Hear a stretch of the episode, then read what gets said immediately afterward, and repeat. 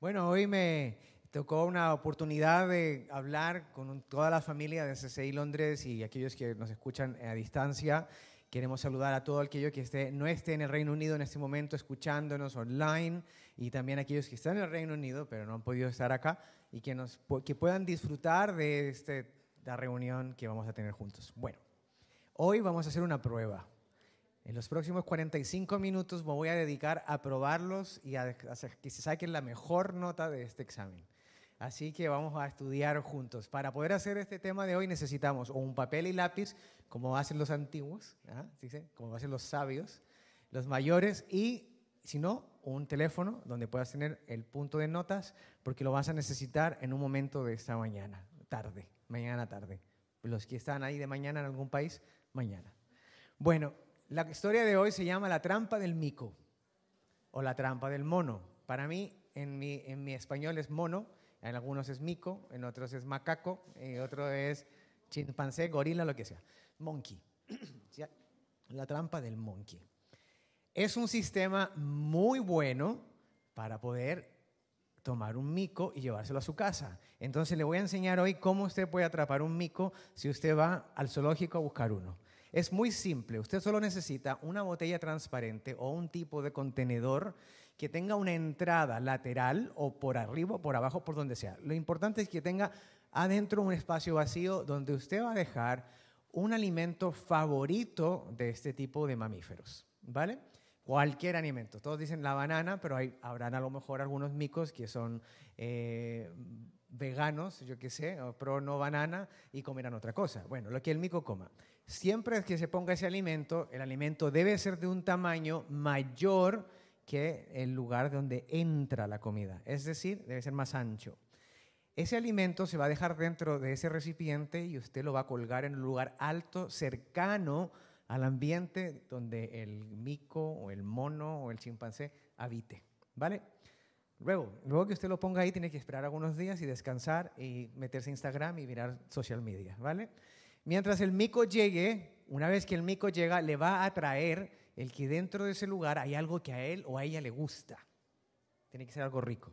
Para mí tendrían que ponerme pizza o una lasaña de las de la CCI que son muy buenas. ¿Sí? E, ese mico va a meter la mano y va a sacar la comida. Pero va a ocurrir un suceso que tiene que ver con física, que tiene que ver con medidas, con matemáticas, donde el mico va a tomar el banano, pero no sale. Porque el banano no sale. Y si no sale el banano, tampoco sale la mano del mico. Y si no sale la mano del mico, el mico se queda ahí atrapado. Y el mico empieza a tener un nivel de estrés muy alto porque quiere sacar el banano sí o sí y quiere jalar y quiere jalar. Y durante este proceso de extracción va a llegar el cazador y lo va a llevar a cautiverio. ¿Vale? Es decir, lo levanta con la cuerdita y se levanta el dispositivo y el mico queda atrapado de por vida o aún mejor, se lo comen esa misma tarde. ¿Sí? Porque entre quedarse de cautiverio y que se lo coman ese mismo día, preferible que le corten la cabeza, ¿cierto? Bueno, entonces ya le enseñé cómo puede buscar un mico. Espero que usted no se vaya al Museo de Londres o al Safari la próxima semana a buscar un mico y diga que yo le enseñé a hacerlo. Pero si usted quiere saber qué sucede con esos micos, es muy simple. Ellos se quedan enganchados porque no pueden sacar lo que está dentro. Entonces, la historia de hoy es la trampa del mico. Entonces, en los próximos 45 minutos yo le quiero llevar a que reflexionemos en cuatro cosas muy claras que tienen que ver esta trampa con nosotros como hijos de Dios. Esto es una trampa, perfecto, eso ya lo entendemos. Primer punto. Ahora, ¿qué tengo que hacer para liberar ese mico? ¿Cómo ese mico se podría liberar de esa trampa? Tercero, ¿qué va a recibir el mico cuando se libere? Y cuarto, ¿cómo va a poder vivir ese miquito cuando ya sea libre? No hay cosa más triste que ver un pez en un acuario, ¿no le parece a usted? Se dan contra la pared y se devuelven, se dan contra el frente, como la amiga de Nemo, que no sabía dónde iba y se olvidaba siempre dónde iba y al final se olvidó, se olvidó, se olvidó y todos vimos la película y estábamos felices de la vida. Una hora y media los tenían dando vuelta en Disney. Pero Dios hizo algo muy maravilloso por nosotros, por ti y por mí, que lo vamos a descubrir también en, no encendiendo el bombillo, sino en descubriendo la verdad, y es que Él quitó la esclavitud del pueblo de Dios. De todo aquel que se llamase hijo de Dios, Dios le quitó la esclavitud. ¿Y qué significa quitar la esclavitud? Yo no entiendo qué es ser libre si nunca ha sido esclavo. ¿Sí o no? Si usted fue esclavo, dice libertad. Vale, lo primero que nos quiere decir el Señor esa mañana en Salmo 124, 7 al 8, es que Dios mismo había hablado a su pueblo explicándoles que hay un proceso de libertad, o sea, que hay esclavitud en este mundo y también hay un proceso de libertad, o sea, que Él nos hace libre. En el Salmo 124, 7 al 8 nos dice así, escapamos como un pájaro de la trampa del cazador. La trampa se rompió y somos libres. Nuestra ayuda viene del Señor quien hizo el cielo y la tierra. El rey David estaba dándole toda la mejor honra a Dios porque sabía que Dios era un Dios que liberaba y que sigue liberando hasta el día de hoy. O sea, quería exaltar el nombre de Dios y dejarnos escrito en el Antiguo Testamento que en cualquier momento que nosotros sintiésemos esclavitud, la única solución iba a ser Él. ¿Ya? Entonces ahora usted tiene un pajarito, un canario, un lorito, en su casa. Qué bonito se escucha, ¿no? Ellos cantan, en la jaula suben y bajan, suben y bajan, cantan, suben y bajan. Pero cuando usted le abre la puerta, ¿qué hace el lorito? Se va. Y nunca más se acordó de usted. El primero que lo rechazó a usted, el pajarito. ¿Cierto? Se fue porque quería libertad. Porque tiene alas y las alas son para volar, no para estar sentado viendo Netflix por la rejita de la jaula. Él quería volar y ser libre. Entonces el mico cuando recogió el banano no sabía que se iba a quedar esclavo y tampoco sabía que se iba a morir, pero fue y cogió la banana. Ahora, yo quiero llevarlo a que no que nosotros seamos micos, sino que ahora nos pongamos nosotros en esa misma posición. Y quiero preguntarle, ¿cuántas veces usted ha sentido que sus manos están atadas por cadenas y que usted está esclavo y no se puede mover? ¿Cuántos? ¿Cuántos de nosotros hemos sentido esa sensación como cadenas que están detrás de nosotros y afirmándonos que no nos dejan movernos ni a izquierda ni a derecha, ni hacia adelante ni para atrás? Piensen un momento. Esa es su primera pregunta para su examen de hoy. ¿Cuántas veces? ¿10? ¿20? ¿Todos los días? ¿A diario? Y yo quiero que imagine esas manos encadenadas y que cuando las mire, esas, se imagine que son sus manos o sus pies, ¿vale? Es una sensación extraña, pero es real. Ese proceso de encadenamiento se llama esclavitud, ¿sí? Y esclavitud lleva consigo unos efectos médicos, ¿vale? El sistema nervioso de nosotros tenemos un sistema nervioso, eh, ya me olvidé, ah, sí, ya. Tenemos simpático y parasimpático. Simpático es dispara un efecto de correr o luchar, ¿sí? Como cuando usted va corriendo atrás del bus o usted va conduciendo tarde al trabajo, usted va corriendo, mete la chancleta y le mete toda la velocidad, su adrenalina lo está llevando a rápido para llegar. Pero luego que usted llega al trabajo, su adrenalina reduce y usted se siente que ya ganó una batalla. ¿sí? Ese es el sistema simpatético y parasimpatético. Es la misma sensación que siente el mico cuando está enganchado del banano y está jalando, queriendo sacar esa presa afuera. Es la misma sensación de esclavitud. Cuando nosotros estamos en esclavitud, sentimos que nuestro sistema nervioso simpatético y parasimpatético está funcionando a full todo el día. Y a eso le llamamos nosotros en palabras común y corriente estrés. ¿Cierto? Usted está planeando su boda. ¿Usted ha visto una novia estresada? Todas están estresadas y adelgazan para entrar en el vestido y más encima el estrés encima la hacen más flacas, ¿cierto? Vale. ¿Usted ha visto un papá estresado cuando su hijo va al colegio por primera vez? Los que ya han mandado niños al colegio. ¿Será que se cae? ¿Y si no se cae? ¿Y si come? ¿Le darán la comida? ¿Y si le pegan? ¿Y si se cae? ¿Y si le pega un niño? Usted está estresado. Está estresado porque no sabe lo que va a suceder. Pero cuando usted está esclavo de una circunstancia, usted siente estrés todos los días, en la mañana, en la tarde y en la noche. ¿Es verdad o es mentira? Cuando usted está atado a algo, a una circunstancia. Y en la circunstancia se ve tan grande y yo le digo, oiga, pero si es un banano, si usted lo suelta, saca la mano y ya. Pero nosotros no alcanzamos a ver eso, entonces dile con el banano, y tire el banano, y tire el banano, y no sale el bendito banano, y está biche, entonces no se va a doblar. ¿Sí? esa sensación de estrés es la que hace que nosotros, ¿qué pasa? Que poco a poco empecemos a, a desmayar, a desmayar, a desmayar, y finalmente nos sentemos como oidores pasivos y perdemos algo llamado fe. Y decimos, ah, ya no va a suceder. Pues, aquí me quedo. Ya. Me casé con esta señora, pues, ni modo, no hay otra. Con ese señor. Ah, estos son los niños que me tocaron. Pues ya. Y usted está así. Y le dice a su pastor, su líder o su, o su amigo en la iglesia, suelta el banano. ¿Cuál banano? Ese, ah, no, es que los niños me necesitan. Suelta. No, es que... Y usted sigue atrapado a la presa que lo tiene usted enganchado. Ahora, llévelo eso a un pecado, a un deleite. Mm, el banano suyo es los pastelitos de dulce. Todos los días usted se come cinco croissants, nadie lo sabe.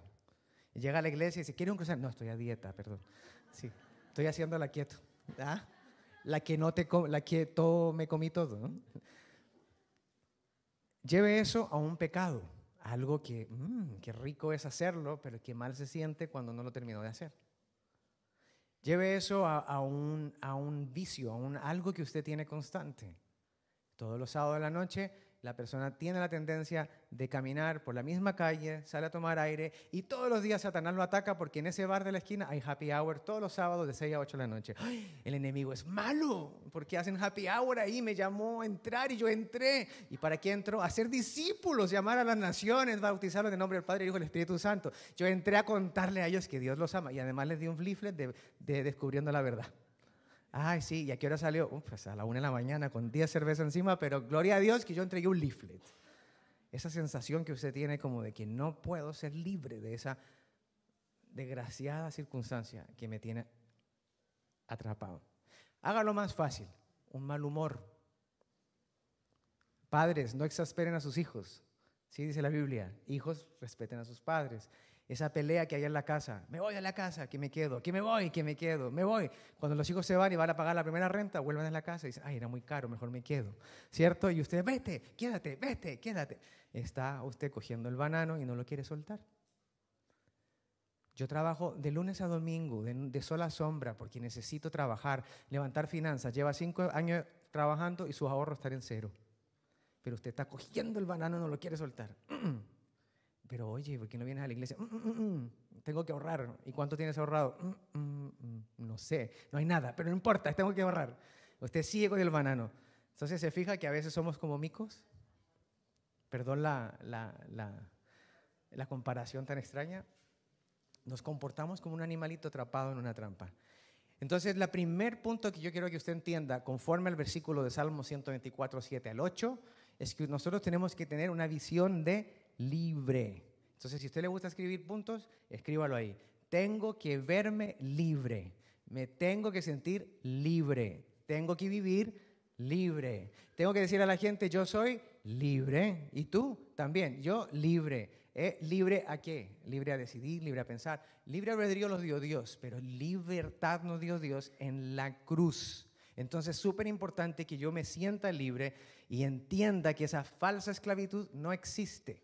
Porque la Biblia me dice que la trampa se rompió y somos libres. Entonces diga, póngalo ahí en su teléfono, yo que sé cómo lo haga usted, yo soy libre. Entonces mañana cuando se levante en la mañana, ay, es que los lunes, los lunes me da angustia y depresión. No, yo soy libre. ¿Por qué voy a angustiar? Que se angustie mi vecino, yo soy libre. Yo soy libre y estoy felizmente libre. ¿Le agrada eso o no le gusta?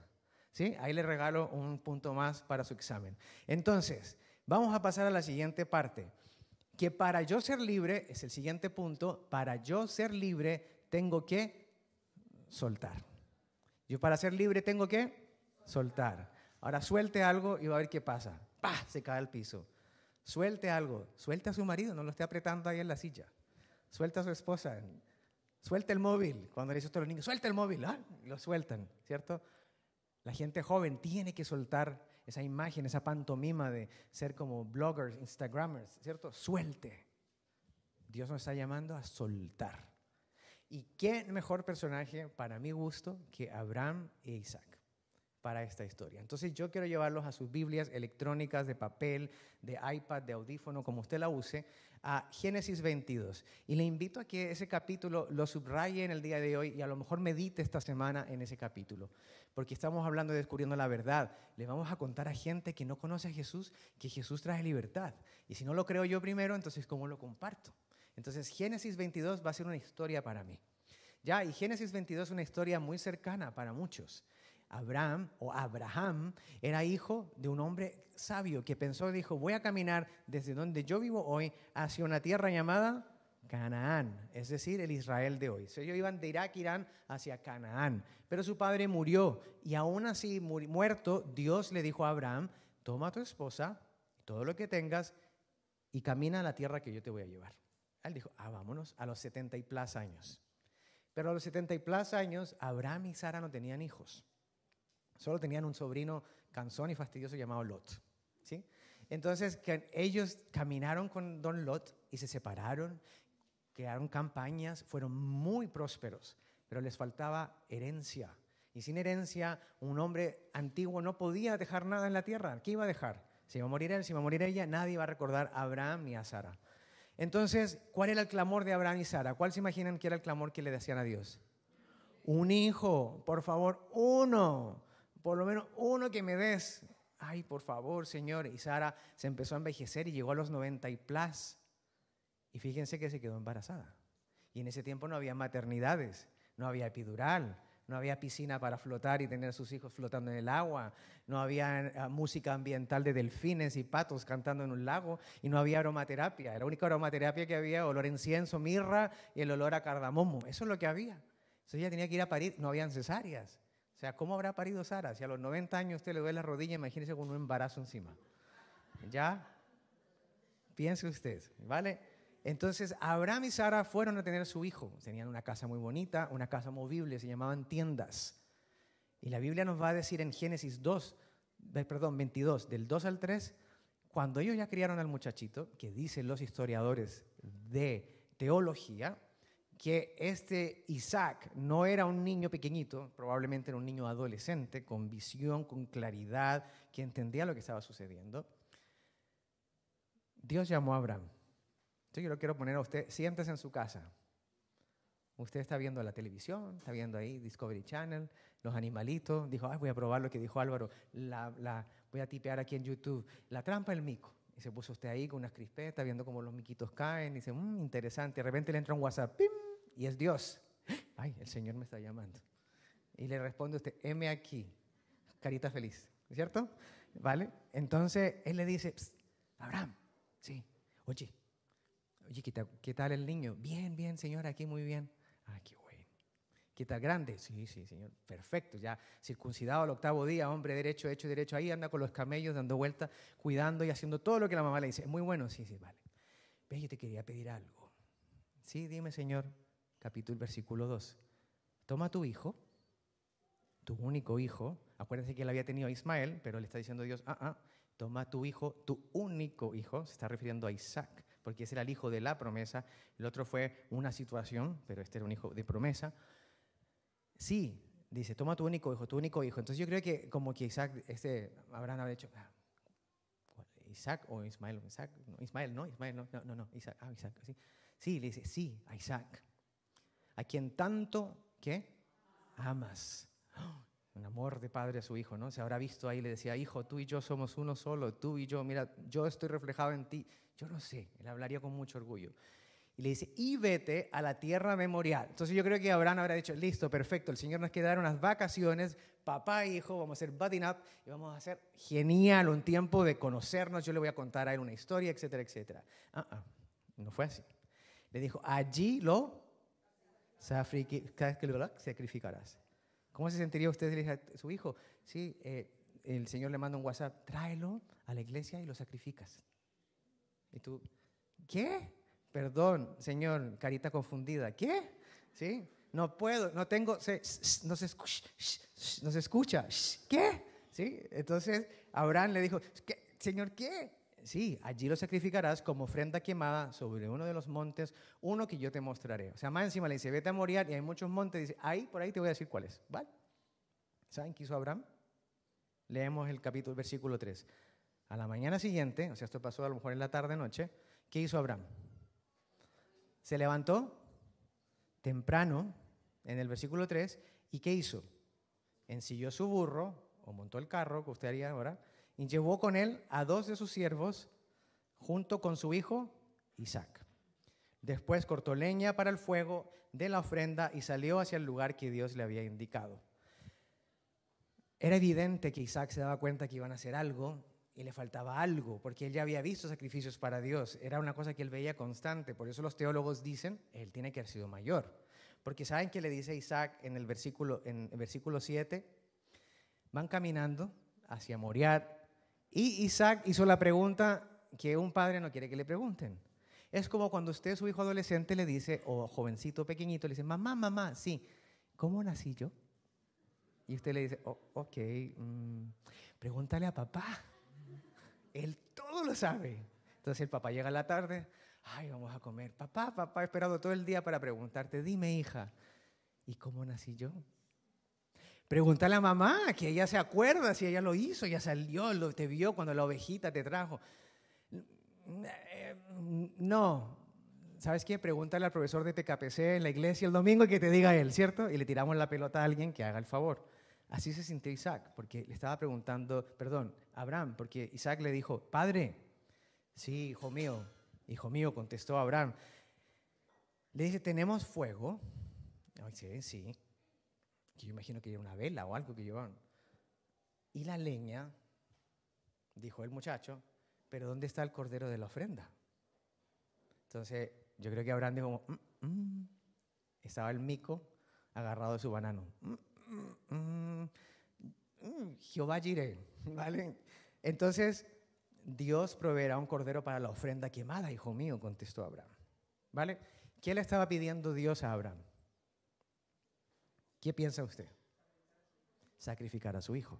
¿Y qué significaba su hijo para Abraham? Todo. O sea, era el banano o la trampa del mico. Ahí se lo dejo, ¿ve? Si no estudió, no pasa el examen. El banano. Isaac era lo que lo tenía enganchado en su trampa y ya podía, no podía soltarlo porque dice, uy, voy a soltarlo. Bueno, pero Abraham siendo muy sabio caminó y siguió adelante y llegó al lugar. Ahora mi pregunta es, ¿quién es su Isaac? ¿Cuál es su Isaac? ¿Qué es lo que usted no suelta nunca? Y se le nota y no lo suelta. Y se lo dicen y no lo suelta. Y se cae por culpa de eso y no lo suelta. Y lo lleva atrás suyo y lo suelta. Y lo tiene aquí arriba enganchado y todos se lo ven y usted no lo ve y no lo suelta. Porque no queremos soltar aquello que Dios dice, suelta, suelta, no, suelta. No, ah, Ahora le voy a contar un chisme bueno para que se diviertan escuchando cómo se aplica esto a la vida. ¿Qué pasa luego? ¿Qué piensan ustedes que pasa? Ustedes sabrán la historia, algunos no. Dios responde. Dios responde a Abraham.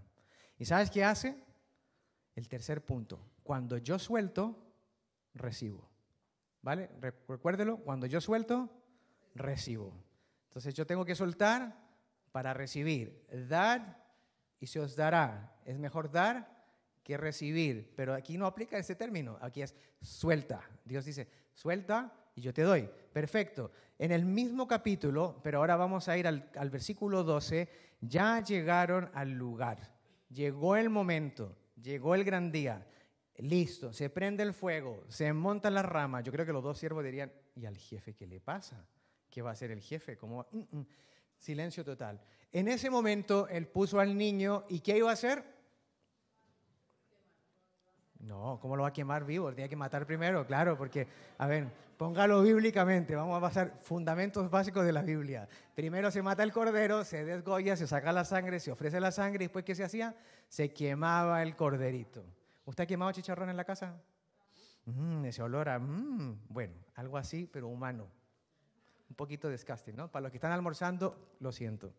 Bueno, ¿qué le dijo Dios en el versículo 12?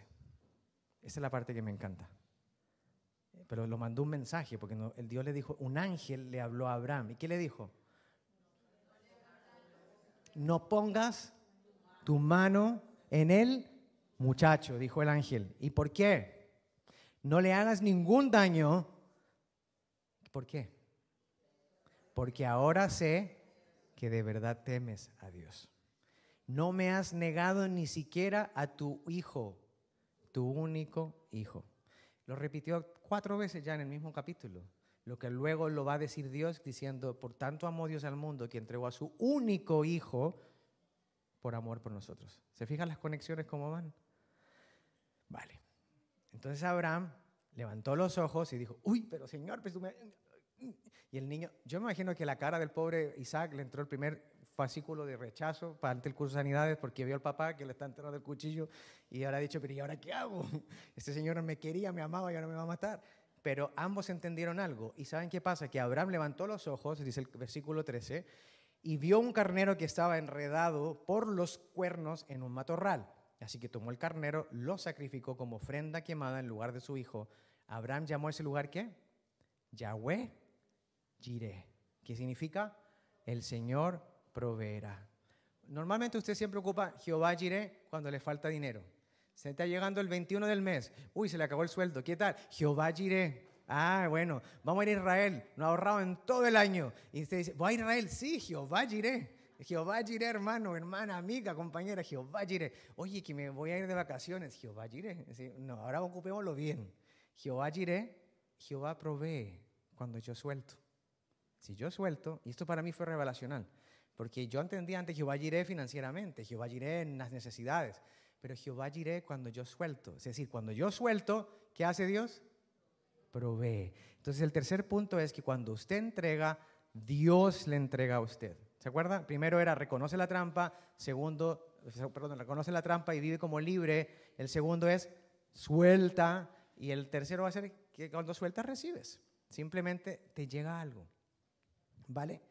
Entonces, a veces nosotros no entendemos este término porque pensamos que es solamente aplicable para Abraham y para Isaac o para Sara. Imagínense la cara de Sara cuando habrá llegado a la casa y el, hijo le contó, mamá, y el papá le dijo así, nada, ah, y de un cordero, oh", y la mamá, mm", sí, ya, o sea, la cara que ustedes ponen las mamás cuando le cuentan los hijos, papá me llevó al parque y me tiré yo con mi tierra, ah", y la mamá, mm", más rato hablamos, ¿cierto? Entonces, ¿cuántos de ustedes han ido a Australia? A ver, levanten la mano los que han ido a Australia. Bueno, en la reunión anterior había ido harta gente, ¿eh? No, no han ido a Australia. Vale. Vale. Tengo una foto aquí de un cangurito que me hace mucho recordar algo. Australia es un continente, es un país, perdón, del continente de Oceanía que queda bastante retirado de aquí, pero muy cerca de Chile. 12 horas, estás al otro lado. Pero de aquí es la eternidad y lo que sigue. Son 20 plus horas de viaje. Cuando usted se sube en avión, de aquí a España son dos horitas. El nivel de aroma en el avión es normalmente pasable. Pero cuando usted hace un viaje de Sudamérica, intercontinental, traspasando un continente al otro, empezamos a aumentar de 2 a 8 a 10, 12 horitas. El ambiente ya cambia. Usted compra Chanel 5 en el duty free, pero cuando se baja del avión es Chanel 1 menos 2, caducado, ¿cierto? Porque todos los seres humanos, aunque usted pague business, aunque usted pague first class, y aunque usted pague económica, todos solemos rico después de 14 horas encerrados en un tubo. ¿Sí o no? Vale. Entonces, este viaje es un poquito más largo. Cuando usted se baja de los aviones que llegan a Australia, la azafata lo mira a usted y le dice, gracias por volar con nosotros y hasta luego, porque eso ya huele mal, ¿cierto? Ni la mascarilla aguanta, hasta el COVID se cae. Eso es fuerte. Esos olores multiplicados por 15, 20, horas en un avión. ¿Usted sabe lo que es eso? El compañero de al lado ya se hace amigo suyo. Ya hicieron negocio y todo. Estaban tomando, hasta se cambian de silla. Le dicen, hoy ven a almorzar aquí, acá, mira. ¿Sí? Divertidísimo. Bueno, yo quería hacer un viaje así con mi esposa. Nosotros estábamos recién casados, jóvenes, ¿sí? David Beckham y Victoria Beckham, galanes, guapos. O sea, estamos guapos ahora, pero un poquito más eh, maduros, ¿vale? Y con mucha energía y mucha vitalidad, sin hijos todavía. ¡Ay, qué emoción! Cada tenemos que vivir la vida, sí, el Señor ha sido bueno, mira, ¡ay, qué maravilloso! ¿Cierto? Claro, porque uno se pincha, ¿no? Uno se hincha cuando se casa. Uno dice, mm, ya, ya no me, pueden, no me digas nada, ¿ya? ¿Cierto? Mamá, ven a mi casa. Mm, suena hasta grande. Bueno, Entonces, nosotros entendimos de parte de Dios que era tiempo de movernos. Nosotros, ¿sí? Como muchos de nosotros aquí en la iglesia que decimos, Dios me habló. Mm, sí, ¿y qué te dijo? En Génesis 77, y eso no hay Génesis 77, ¿cierto? En Apocalipsis 82 me dijo el Señor, y si usted no le lee la Biblia, le cree. ¿Qué te dijo? Vale, así nos pasó a nosotros. Entonces, engañamos a Dios, quisimos hacer como, no engañar a Dios, pero Señor, pero estamos jóvenes, llévanos a las naciones. Amén. ¿Sí? Una oración espiritual. Y se presentó una oportunidad de un trabajo en Australia. ¿Vale? Entonces yo dije, uy, Australia, mm, al otro lado del mundo. El Señor dice, id a las naciones a ser discípulos. Vamos para Australia. Igual allá hay iglesia cristiana, igual. Mira la mentalidad. Entonces apliqué por un trabajo que mis compañeros me habían dicho, oye, hay ofertas en Australia, top. Apliqué, di la entrevista y pasé. Evidentemente, yo dije, el Señor ha abierto puertas, misericordioso es Dios, la gracia de Dios está sobre mí. Listo, pase a la entrevista. Me llama el otro día el chico y me dice, hola Álvaro, ¿qué tal? ¿Cómo estás? Me quiero hacer un poco de preguntas. ¿Tú eres casado? Sí, perfecto. Vale, mira, así es el paquete. Nosotros te ofrecemos a ti una casa por dos años paga. Ok, dije yo, vale. ¿Toda, toda? No, la mitad, tampoco exageres, ¿no? Entonces, vale, pero te ofrecemos el vuelo a Australia y también te ofrecemos dos vuelos al año para que regreses al Reino Unido. Y yo dije, bueno, pero no podría ser como hacia Sudamérica para ir a ver a la familia. No, al Reino Unido porque tú estás saliendo de aquí. Ah, vale, vale, no, si no hay problema. A caballo regalado se le mira los dientes. Dije, no hay problema, sí, sí, sí. Eh, ¿Y qué más? Eh, bueno, te vamos a ubicar en Tasmania. Y a mí se me vino la Warner inmediatamente. Dije, el muñeco de Tasmania va a aparecer en el patio, qué emoción. Voy a tener arañas gigantes, voy a tener serpientes, qué alegría, qué bonito. Por fin voy a tener una scooter, porque mi esposa no me dejaba comprar una scooter aquí, pero en Australia dije seguro que sí, porque vamos a poder andar los dos, así con el pelo hacia atrás. Romántico, yo me había pintado toda la historia. Luego dije, vale, ¿y dónde queda el hospital? Mira, el hospital es un hospital rural, hay un, dos mil partos al año. Y dije, eso es una maravilla. O sea, un turno de no hacer nada. Sí, más o, más o menos. Ah, vale. Listo, perfecto. ¿Y cuánto es el pago? Cuando me llegaron el pago, yo caí atrás, como con Doritos. Y dije yo, Dios es muy bueno. Las oraciones han sido respondidas. Bueno, entonces le dije, vale, vale, déjamelo pensar. Lo hablo con mi esposa, obviamente yo de Cate, le digo, mira, mira, el Señor me dijo, ya, le invento como buen marido, y me invento el cuento, y se lo vendo a ella y ella se lo cree, y me dice, ay, amén, vámonos. Ya. Entonces, listo. Y digo, Kate, mira, cuando salga del trabajo, aquí yo tomo el metro a la casa, pero allá yo voy en chancleta a la playa, a la playa, y voy a ser moreno por primera vez. y más encima voy a tener un cuerpo australiano, o sea, de surf. Vale, entonces yo pensé, pensé, pensé, le eché mente, dije, oye, pero el redil queda un poquito lejos, porque el redil serían 20 horas de vuelo. Anda, pues, claro, me dice, Kate, ya no podríamos ir el fin de semana. No, no, no. Y ahí estamos los dos pensando, ¿eh? el pecado es mutuo, para que no caiga ya, no caiga eso. Y le digo yo, pero, oye, Israel? Sí, Israel también, pero ah, ahora lo hablamos con el pastor. Hola David, ¿qué tal? Bien. Oye, mira que el Señor me ha dado una oportunidad del cielo. Cuéntame, Álvaro, ¿qué pasó? Si me está escuchando, mm, mm, sorry. Eh, le dije, mira, lo que pasa es que me han ofrecido un trabajo en Australia, se lo conté todo. Allá hay Hilson también, entonces igual me puedo congregar allá. Ya. Mm, ok, listo. Álvaro, genial, me parece súper. ¿En serio? Sí, total. ¿Y qué te dijo el Señor? No. el Señor habló que sí, claro, mira, sí me dio la oportunidad. Vale, genial, Álvaro, súper, sí, genial que te vayas. Vale, yo sí me paro y hago así. Me dice, pero también te podrías quedar. Yo, a ver, a ver. Y ahí cuando dice tu líder, vete y llora que el Dios te dé una palabra, ¿no? Todos hemos estado en esa posición tuvimos una conversación muy larga, en resumidas cuentas, donde él me decía, vete, quédate, vete, quédate, quédate, vete, vete, quédate. Y yo decía, no sé lo que voy a hacer. Entonces le dije a Kate, mira, yo no, no, sé si estamos haciendo lo correcto, que Dios nos dé una palabra. Esa noche le dije al Señor, ¿sabes qué, Señor? O me hablas o me hablas. Yo creo que tú me quieres mandar, porque hoy fui a la cafetería y compré un café y decía, take away. Entonces, take away, away. O sea, tú quieres que me vaya. Es que yo veía al Señor en todo, en todo. Take away, take away. Después yo dije, claro, claro, es que Mm, vale, pues está bien, ¿no? Pues a mí me gusta, siempre me ha gustado el surf. No, yo quiero hacer, a mí me encanta el buceo. y no he podido hacer buceo porque en Londres uno hace buceo y se congela. En Inglaterra, en cambio, allá hay arrecifes. O oh, ya está. Dios quiere que nosotros vayamos. Y mi compañera cristiana me dice, Dios lleva a la gente a las naciones. Amén, hermana. Esa mejor soy yo que me voy. Esa noche llegué a la, célula de, de, que a ustedes les gusta, que quieren que les cuente el final, ¿no? Los tengo pillados. Entonces... el final el final es maravilloso. Eh, ese día en la célula llegué, me siento en la célula que yo asistía y me siento con, con, con David eh, dándonos la célula y nos dieron unos versículos para leer. Y a mí me tocó el siguiente versículo. Esta noche y le dije, Señor, me tienes que hablar, porque si no yo me voy a complicar la vida, yo me quiero ir porque tú quieres que vaya, pero no sé qué pasa. Que, ah, yo, yo y Dios estábamos ahí peleando en el camino. Yo llego aquí a la célula, abro la Biblia y me dice, y, y veo lo siguiente. Y se apareció Jehová y le dijo, no desciendas a Egipto, habita en la tierra que yo te diré, habita como forastero en esta tierra y estaré contigo y te bendeciré, porque a ti y a tu descendencia daré todas estas tierras y confirmaré el juramento que hice a tu padre Abraham. Más claro que el agua, se acabó Australia. Le dije, bueno, Kathy, Brighton, lo más cercano a Australia. Y Dios fue tan bueno porque lo que Dios había pedido ese día era suelta el banano. Suelta el banano. Estás enredado en una trampa, tonto. Mira, no me dijo tonto, pero eh, o sea, estás enredado en esa trampa, no sales adelante. Estás recién casado, yo te quiero dar cosas. Tú no ves lo que yo veo. Y eso te quiere decir el Señor a ti. Tú no ves lo que Él ve. ¿Te fijas o no? ¿No le da emoción? Pues dar un aplauso a Dios, ¿no? Eso, porque Él ve y usted no. Me puse tan nervioso. Me puse tan nervioso con recordar Australia y además ahora... Mm, mm. Imagínate tú, quién esta cara no estaría aquí, estaría en Australia con acento australiano, pero bronceado, ¿eh? Eso seguro.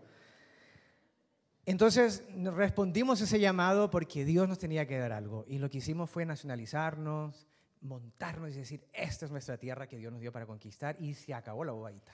Aquí nos quedamos porque Él dijo, no desciendas a esa tierra ahora. Es que no te estoy diciendo que te vayas, te estoy diciendo que te quedes y la hagas crecer. A veces hay que sembrar y cosechar aquí, ¿ya? Pero uno está, ay, que mi, mi, mi pueblo. Aquí, dijo el Señor, vale, aquí nos quedamos y Dios nos ha dado un ministerio. Después que sucedió eso, nos llamaron al ministerio a servir juntos en Radicales y empezamos a ver el proceso de trabajar como esposos y tener obviamente ahora familia y no, no sería lo mismo. Porque estaría yo a lo mejor allá en Australia bronceado, guapo, galán, todo pelirrubio, me lo habría tenido rubio para parecer como ellos, ¿cierto? Pero estaría quizás lejos de Dios, porque a lo mejor habría ido tres veces a la iglesia. Bueno, cuando yo les digo que Dios ve lo que usted no ve, ¿sabe qué sucede? Tres meses después vuelven mis compañeros de Australia y me dicen, allá te explotan, Álvaro. Me dice, teníamos que trabajar 18 horas al día. Álvaro, ¿quién hace un turno clínico en un hospital 18 horas al día si hay 2.000 partos? Y le decía, ¿y qué hacían todo el tiempo? Nada, cesárea, cesárea, cesárea, cesárea. Todo el día haciendo cesáreas y todo el día visitando gente y todo el día en la calle. Te dan un día libre y te dan, hacen trabajar 6, 5. Y el sueldo, no, me dijo, el sueldo bien, la casa horrorosa. Y anda, y la gente, Tasmania, no, está lleno de demonios de Tasmania. No, no, no. Me dijo, me, dijo me, escribían por WhatsApp, me decían, nosotros nos devolvemos en tres meses con mi esposa. Se devolvieron todos. Y le dije, me senté, miré al Señor y dije, como te dijo Abraham, ¿cuál hijo? el que amas. Ya te lo entregué, pues el carnerito, ¿no? Y el carnerito llegó. Lo que significa que Dios, cuando le dice a usted, suéltalo, ¿Y por qué no lo sueltas? Es que yo le pregunto a usted, mire al espejo diga, dígase a sí mismo, ¿y por qué no sueltas?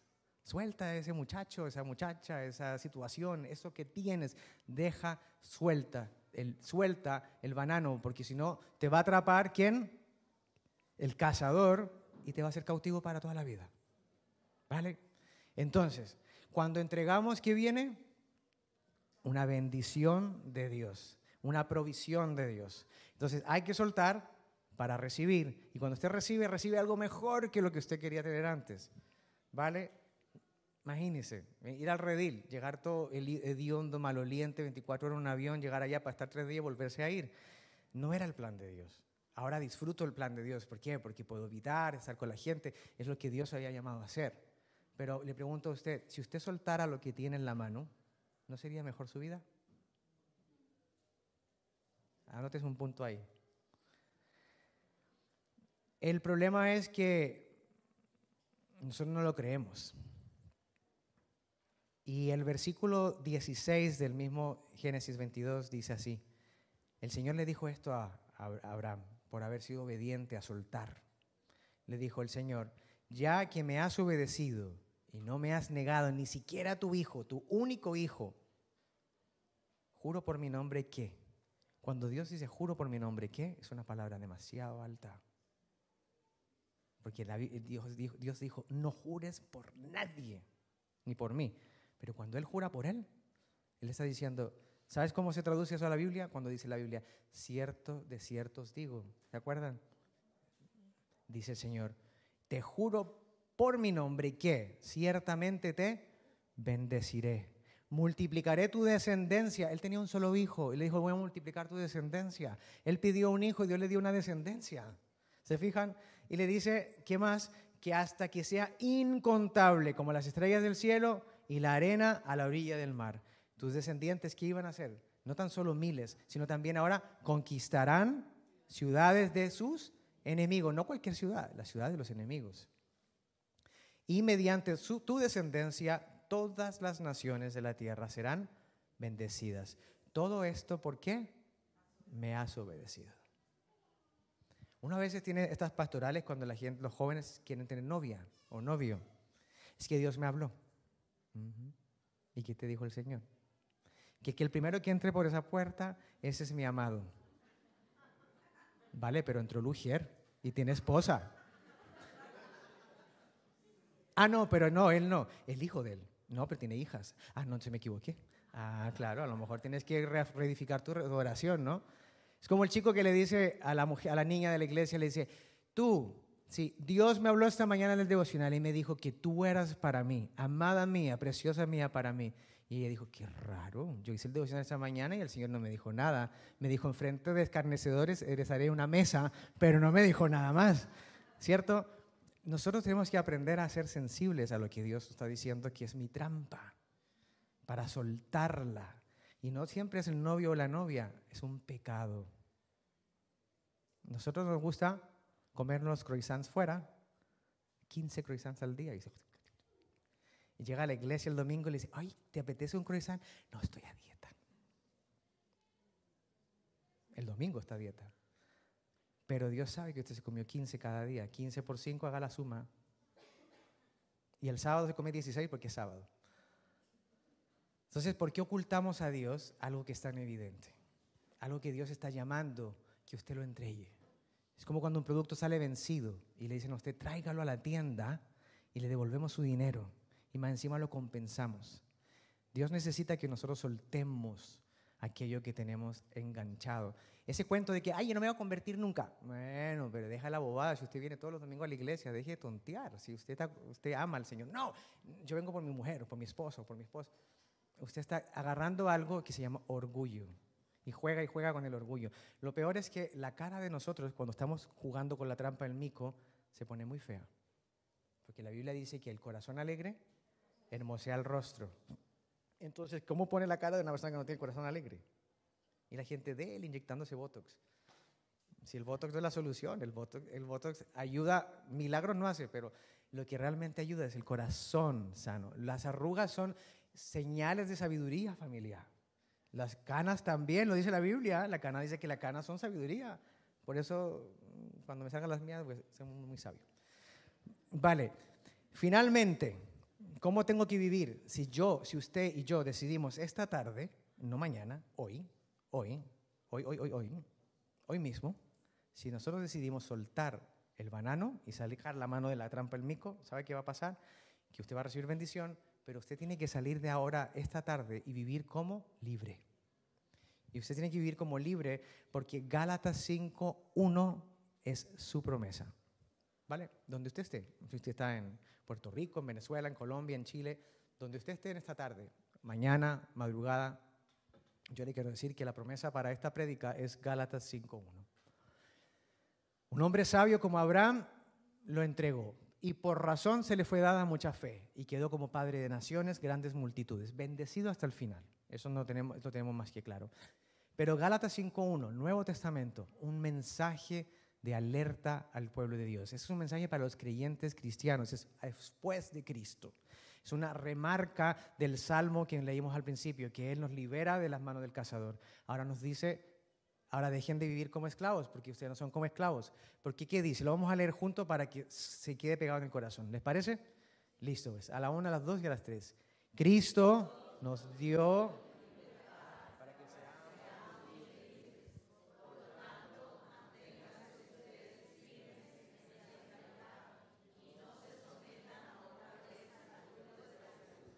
¿Qué significa eso? Somos libres, pero que hay que soltar el banano y hay que hacer una raya en la arena pasar al otro lado y dejar lo que está atrás, atrás. ¿Un aplauso? Sí, pueden aplaudir.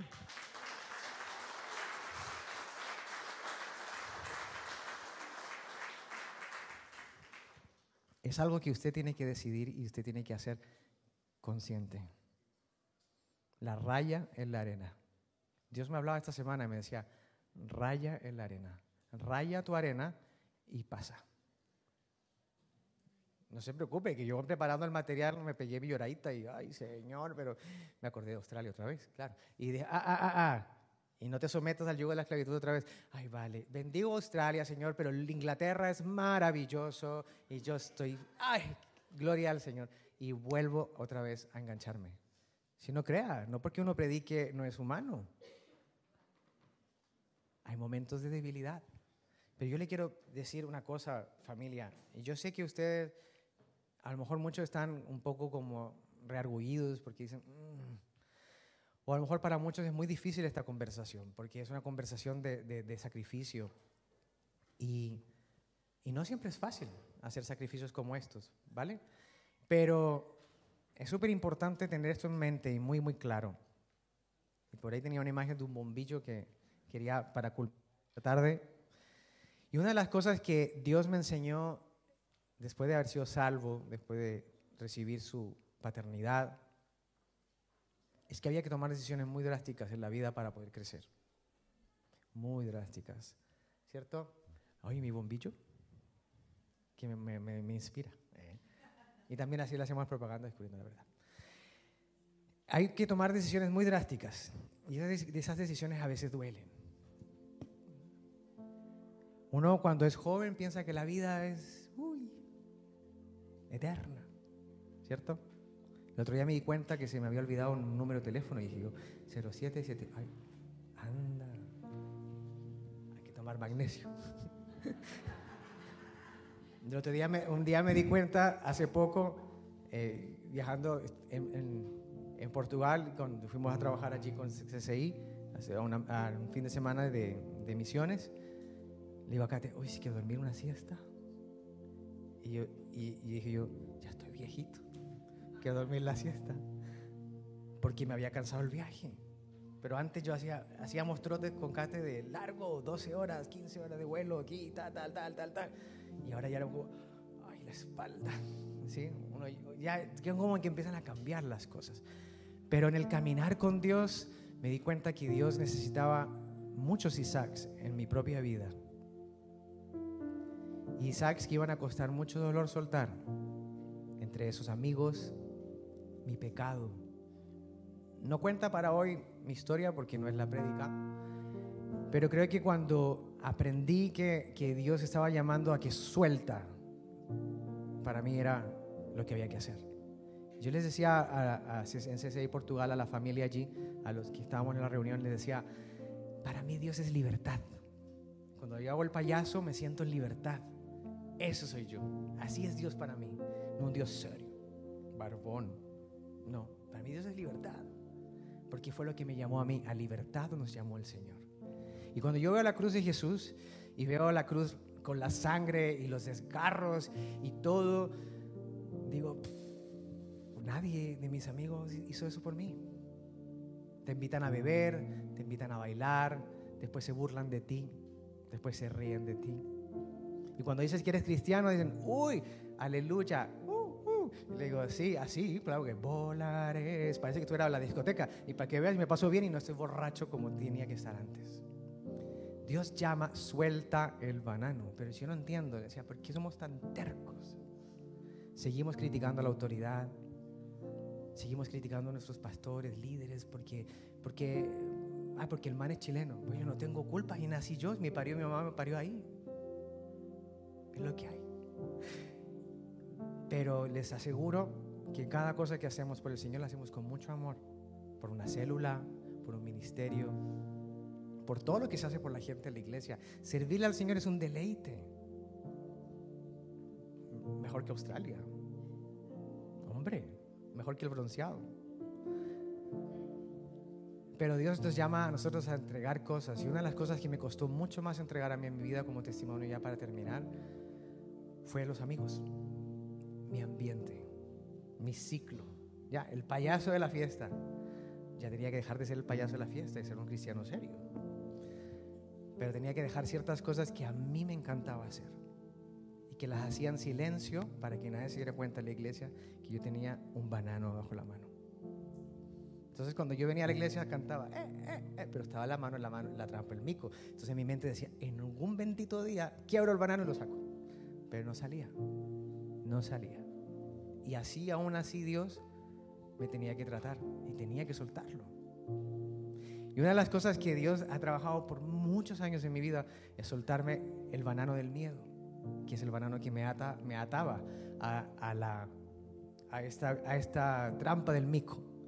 Y estando en el redil, todos saben que en el redil se va un día al río, al, al hermoso río del redil, y todo el mundo quiere saltar de la roca. Nunca nadie va a la piscina en Londres, pero allá todos saltan de la roca y se creen que son los mejores nadadores del mundo. Bueno, yo los miro y me río, y por río me río de envidia, porque digo, ojalá pudiera saltarse de la roca. Tres años consecutivos nadé en ese río mirando la roca. El año que viene salto. Y decían en el redil, vamos a ir el miércoles otra vez. Yo, oh, bueno, el miércoles salto. No, el año que viene salto. El año que viene salto. Y un año me cabré y dije, me voy a subir a la roca. Si, la roca se me cae encima, si me caigo aquí me mato, ya sé para dónde voy, gloria al Señor, ya me voy con el Señor. Me voy a tirar. Subí, llego arriba, ya no me voy a tirar. Ay, no se ve fondo. Pero cuando la gente cae suena flash. Entonces, y la gente sale viva. No he visto ninguno que salga muerto. Seguro yo no me voy a morir, no puedo ser tan pringado. Y dije, bueno, no voy a tirar. y era como el pie así, no, y veía a los chiquititos así, Álvaro, mira, ¡Ay, yo, qué vergüenza.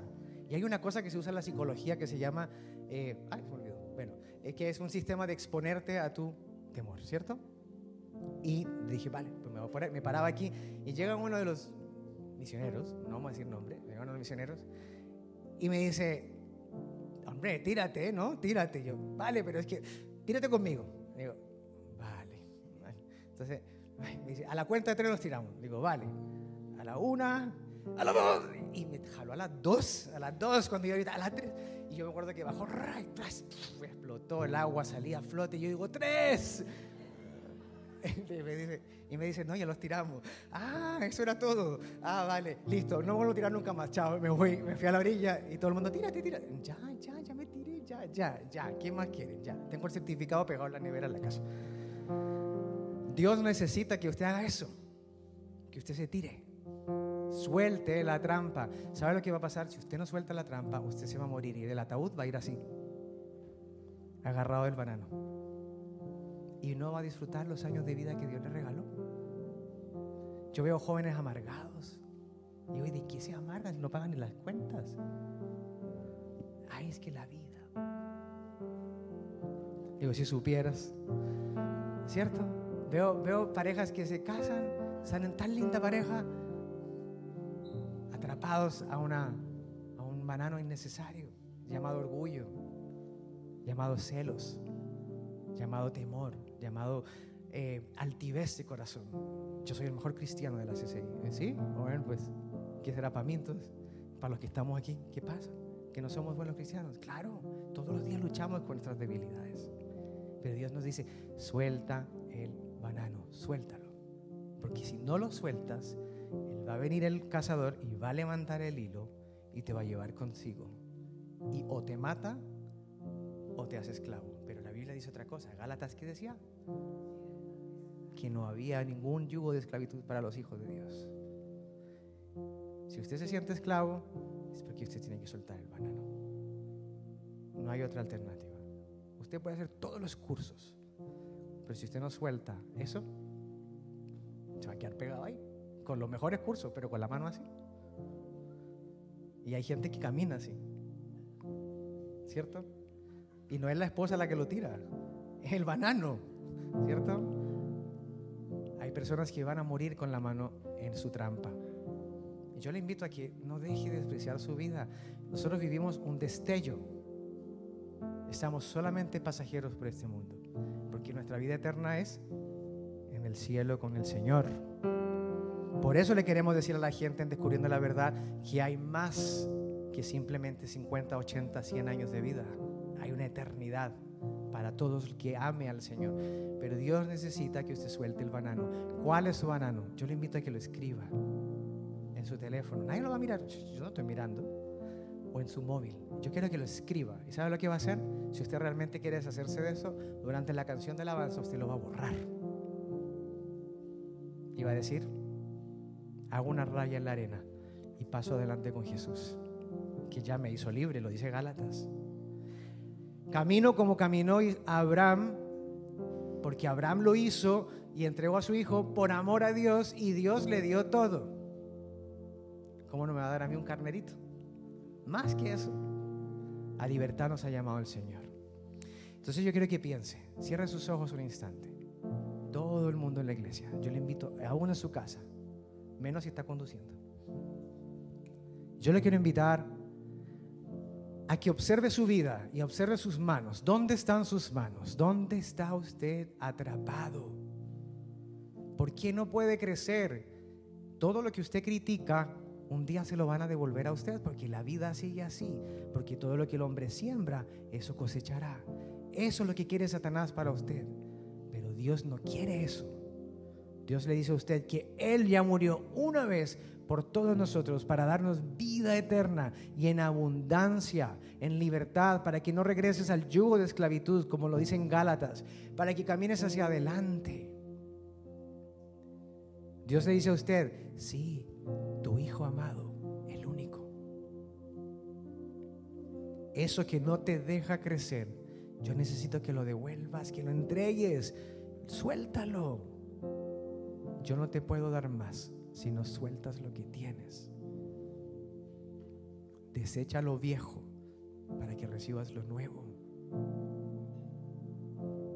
Es que en mi casa se hace así y así se ha hecho. Es que me quitan las fiestas de fin de año o me quitan mi me quitan a lo mejor el domingo, yo quiero descansar, pero Dios está diciendo, "Suelta el banano." No, no te enredes más. Suelta lo que te tiene esclavo dice el Señor. La trampa del mico funciona para atrapar a los micos, pero los hijos de Dios ya fueron liberados de la esclavitud. Por esa misma razón pueden hoy sacar su mano, abrirla, soltar el banano y sacar la mano de la trampa y correr como libres, correr como libres para alcanzar mayores cosas. Es lo que Dios nos llamó, amado. Yo quiero que en todo seas prosperado, así como prospera tu alma. Ni ojo vio, ni oído yo las cosas que Dios preparó para aquellos que le aman. Dios necesita que sueltes tu trampa. Si la escribiste, te felicito. Si la escribiste, te felicito porque no te da vergüenza hablar de tu debilidad. Si no la has escrito, hoy puede ser un llamado en atención a tu vida, donde Dios te está diciendo, suelta y verás como yo te voy a dar algo mucho mejor de lo que esperabas, para darte el fin que yo espero para ti. Es hora de cerrar ese capítulo, hija de Dios.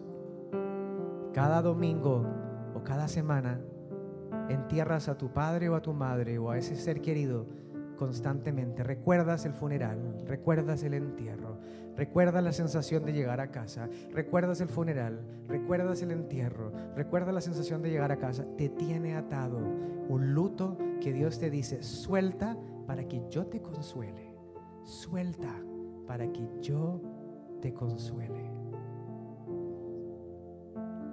Tendrás a tu esposo, a tu esposa atrapada con los dichos de tu boca, porque quieres dominar su vida y no podrás porque Dios es el dueño de nuestras vidas.